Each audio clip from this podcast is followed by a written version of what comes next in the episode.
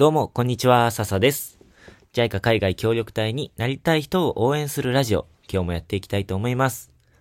今日は、面白い人と出会いたいなら、自分が面白い人になれ、というテーマでお話をしたいと思います。このですね、面白い人と出会いたいなら、自分が面白い人になれ、という言葉は、僕が以前、上司の方からアドバイスを受けた言葉なんですけども、その当時、この話を聞いた時も、あ、なるほどなーなんて思ったんですけども、今、ここ最近、この言葉に自分の体験が乗っかって、うんと、体験が伴って、余計に、あ確かになー、ほんと重要なことだなーって思うように余計になりまして、ちょっと今日はその話を皆さんにしたいなと思って収録をしております。えーと、何回か前の回で、僕が高校の時の友達と飲みに行ってすごい学びがあったよっていう話をしたと思うんですが、その時、その友達が、えーと、大学時代の後輩の、あの、ぜひこの人に会ってほしい。というか、この人にも僕を会わせたいって言ってくれるような、えーと、人を紹介してくれまして、それが彼の高校生の時の友達の、えー大学時代の後輩にあたるのかな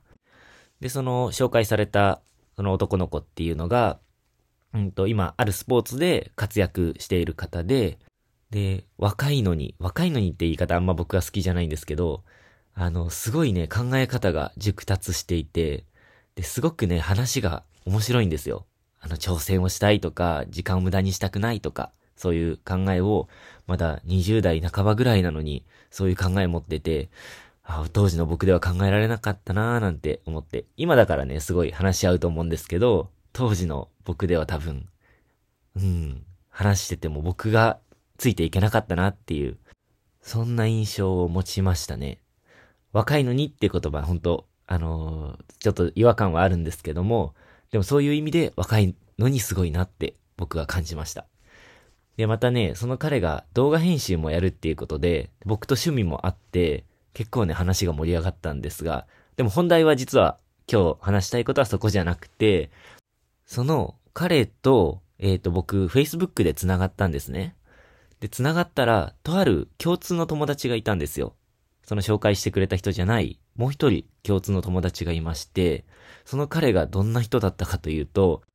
えっ、と、日本在住の海外出身の方で、で、動画編集、動画の制作かな？をお仕事にされている方なんですね。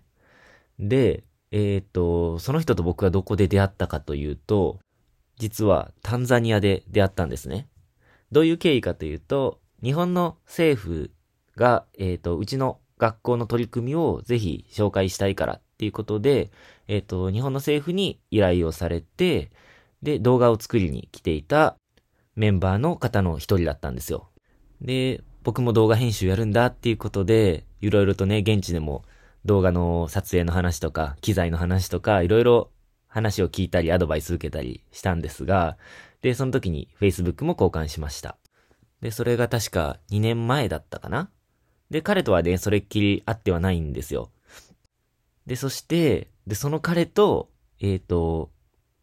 今週友達から紹介を受けたその友達の後輩くんっていうのがどういう関係だったかというと、どうやら、えっ、と、その後輩くんの家族、まあ、両親が結構海外からの留学生を受け入れてホームステイをさせてあげるような家庭だったみたいで。で、その時に子供の頃にその海外から来た彼がホームステイ、ホームステイ先としてそこに泊まってた。つまり、ホームステイ先のホストファミリーだったみたいなんですよ。めちゃくちゃすごくないですか、これ。いや、まさか、こんなところで繋がるとはっていう繋がりがここでできて、本当にびっくりしたし、また、これは偶然なのか、その、影響を受けてるのかね、わかんないですけど、動画編集っていうことで、また共通の、うん、繋がりもあったりとか、いや、こんな偶然あるんだなって思って、うん、すんごいびっくりした出来事だったんですよ。でもね、ここまでのことじゃないけど、僕の人生振り返ってみると、結構そういうことってあって、別のエピソードとしては、うんと、去年の年末ぐらいかなうんと、とあるイベントで、地域おこしのイベントなんですけども、でそこのイベントで、たまたま、あの、一緒に活動することになって、そのイベント中ね。で、いろいろとおしゃべりをしてて、で、僕の夢とかを語ってたんですよね。あ実は年末に結婚して、で、その奥さんとけん、えっ、ー、と、新婚旅行世界一周に出かける予定だったんだけど、ちょっとコロナで行けなくなっちゃって、とか、実はその奥さんも、あ僕の奥さんも協力隊の OB で、みたいな話をしてたんですよ。そしたら、え？なんかその話聞いたことあるぞ？ん？もしかして、何々さんの旦那さんがあなた？とかって聞かれたんですよ。で、まさに、その名前が僕の奥さんだったんですね。で、これもね、本当に偶然、繋がったんですよね。うん。いや、びっくりな出来事が、やったら続くんですよね。ていうか、続くというか、結構僕の人生そういうことが多いなって振り返ってみると思うんですよ。でも、これよくよく考えてみると、うんと、まあ、すごい偶然には偶然ではあるんですけども、あの、理にかなってる部分もあって、僕が、例えばさっきの、うんと、タンザニアで出会った外国人の話だと、僕がその、もともと紹介してくれた高校の時の友達と全然仲良くなかったら、今回の出会いがないわけじゃないですか。で、その子、えっ、ー、と、その友達、その高校の時の友達も、すごく面白いことに挑戦しているんですよ。今、ドローンを使ってある挑戦をしているんですけど、まあ、また、この話は詳しく別の機会に話せたらと思うんですが、そのドローンを使ってすごく面白い挑戦をしている友達が、ぜひ、お前に紹介したいんだ。で、その彼にも僕のことを紹介して、したいんだって言ってくれて出会った。ってことは、もう、話が合う、あの、近い考えを持っていることは間違いないわけですよね。で、その地域おこしのさっきの次に話したお話も、えっ、ー、と、その地域おこしの分野に興味があって、で、そこに、うんと、飛び込んだから、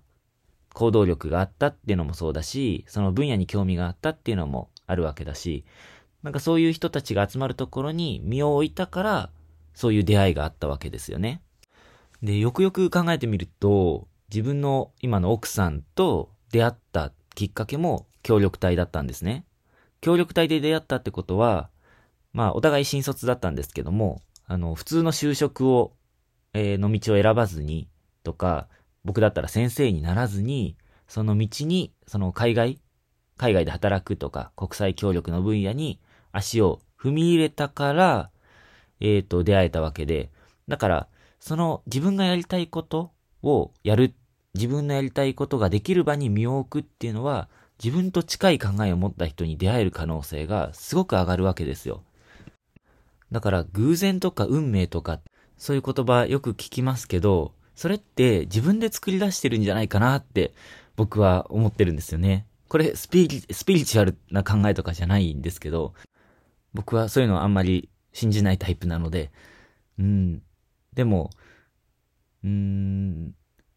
引き寄せの法則って聞いたことありますか？えっ、と、自分が口に出して、これが欲しいとかこうなりたいって、ちゃんと言葉にすると、そこの、えっ、と、そうなりたいとか、えっ、と、こういうものが欲しいっていうものが、チャンスが、向こうから舞い込んでくるよ、みたいな考え方ですよね。これって、うん、当たり前じゃないって思うんですけど、例えば、よく、引っ越しした人が、冷蔵庫が欲しいとか、洗濯機余ってる人捕まってるじゃないな。使ってないものがある人いませんかとかって SNS に書いたら、僕いますよ、みたいになって結局冷蔵庫ただでもらえたみたいな話とか僕周りで聞くんですけど、これ、それでもらえるかどうかってわかんないですけど、でも、書かないより書いた方が確率上がるわけじゃないですか。で、それ、そういうのと同じで、自分が、うんと、やりたいこととか、